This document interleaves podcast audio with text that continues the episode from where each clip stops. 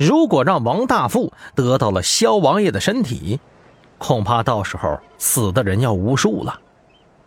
想到这儿，我开始担忧了起来。这葵花村也不平静啊！我劝说道：“呃，郑老啊，我看你们也支撑不了多久了，要不然先离开这儿，呃，等我们想想法子呗。”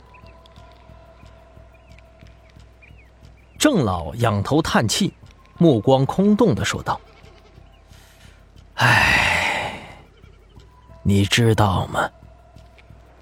我们活了太久了，早就该走了。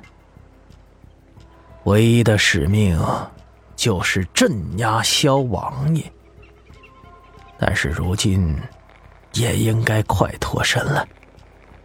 我们的使命。”也该完成了。郑老的话语里带着无尽的沧桑。一个千年的魂呢，度过了漫长的时间长河，枯守在这深山之中，只为镇压一个邪恶的东西。我觉着，他们已经令人敬佩不已了。我打心底佩服他们。这一个晚上，让我对千门八将有了改观。在古书上记载的，千门八将上下基本都是同流合污的人物，干的不是人的事儿。但是如今看来，这些记载是错的。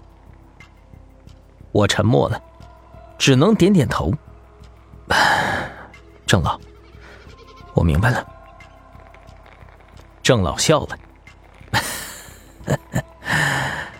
年轻人，我们兴许还有机会。只要血玉玺找不到，萧王爷就没法离开这个葵花村。我问道：“那个血玉玺在王大富的手里呢？他有什么法子对付萧王爷？”郑老点了点头。颇有深意的笑了，你还真别说，这王大富确实是有办法。他修炼的那些邪门的法术，能克制萧王爷。我估摸着，他也快来了。听他这么一说，我心情顿时更加沉重。王大富的手段如何？我只稍微一接触，就觉着心里头没底。这时候，一旁的张所长忽然说道：“十三，十三，你看看咱们有没有一种可能啊？哎，那个秃子就是王大富派来的，故意损毁了这个主墓，提前给他王大富开路啊！对呀。”我靠！我一拍脑门对呀，哎，我怎么没想到呢？哎呦我去！那秃子兴许会知道王大富在什么地方，咱们得先下手为强啊！事情到了这儿，已经差不多基本明了了。这地方有个古墓，但不是皇帝墓，而是王爷墓。千门八将在这守着呢。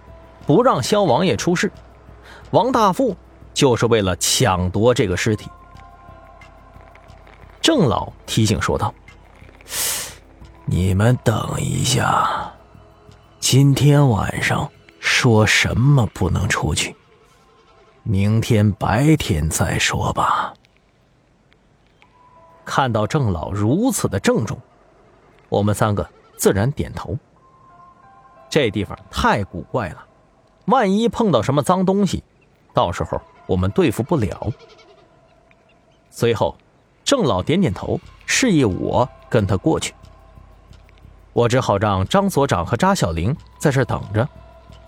他们俩也很害怕，我便把布袋子留给他们，自己独自拿了七星桃木剑跟出来了。外头的夜色很黑，冷风阵阵。山里头比外边冷多了。郑老没有丝毫在意，他手里头提着个灯笼，朝着葵花村的后头走去。我则是紧紧的跟在他的身后。